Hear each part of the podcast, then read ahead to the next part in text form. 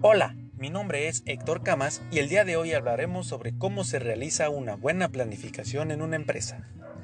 La planificación es el proceso de evaluación de los objetivos de una empresa y la creación de un plan de negocios realista, donde debes describir tus planes de acciones acorde a tus estrategias para poder alcanzar los objetivos planteados. La planificación es el primer paso que se debe realizar en el proceso administrativo. La planificación consiste en definir las estrategias que ayuden a alcanzar los objetivos previamente establecidos.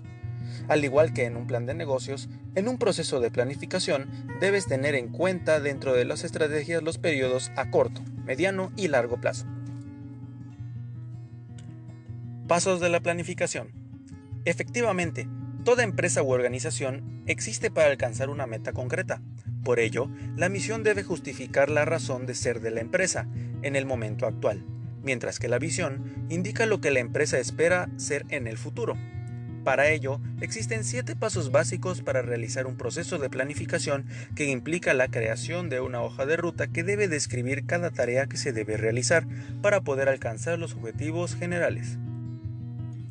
Punto número 1. Establecer objetivos.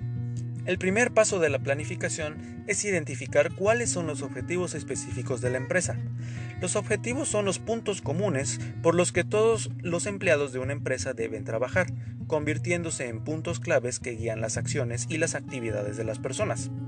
En esta parte debes incluir una descripción detallada de cada meta, hasta debes detallar las diversas razones o analogía de su selección y cuáles son los resultados esperados de cada una de dichas metas. Los objetivos deben ser descritos en términos cuantitativos y no cualitativos. El siguiente paso es la identificación de los recursos. Los recursos que se necesitan para llevar a cabo el plan pueden ser humanos, financieros, físicos y materiales.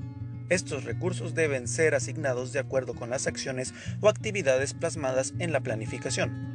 Cada una de las metas identificadas en el paso anterior debe tener asociadas sus proyecciones financieras y de recursos humanos para lograr su cumplimiento. Punto número 3. Establecer las tareas de objetivos relacionados. Si no quieres colapsar a tu equipo y deseas que realmente las gestiones de todos sean eficientes, cada meta debe de tener asociadas sus tareas, proyectos y logros bien detallados.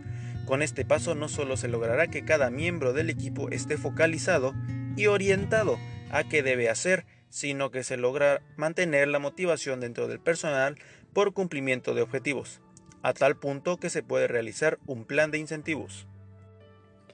Como cuarto punto tenemos el priorizar objetivos y tareas. Si ya se establecieron las metas y los recursos que se van a necesitar para alcanzar dichos objetivos, identificando las tareas a ejecutar por objetivo, ahora el siguiente paso es priorizar las metas y tareas para cada objetivo según su importancia. Las tareas que se consideren más importantes deberán ser abordadas y completadas primero. En este proceso de priorización también debes reflejar los pasos necesarios para complementar cada una de las tareas para alcanzarlas. Punto número 5. Crear actividades y calendario. A medida que los gerentes van identificando y adjudicando la prioridad para cada uno de los proyectos, es de forma imperiosa crear un calendario donde no solamente se describe cada actividad, sino también se debe establecer quién o quiénes serán los responsables de su ejecución y cuál es la fecha tope de finalización, esto con el fin de cumplir con los términos generales de la empresa.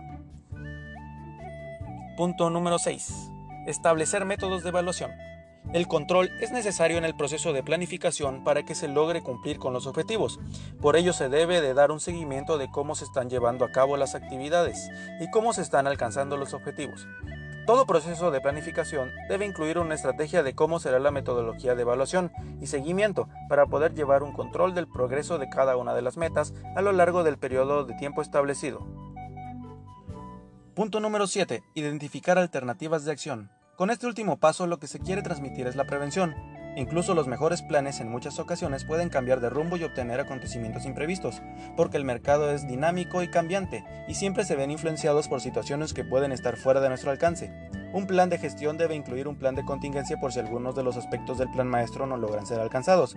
Para lograr que se cumplan estos siete pasos básicos de todo proceso de planificación, el ingrediente clave para el logro del objetivo es el equipo de empleados que estén bajo nuestra gerencia.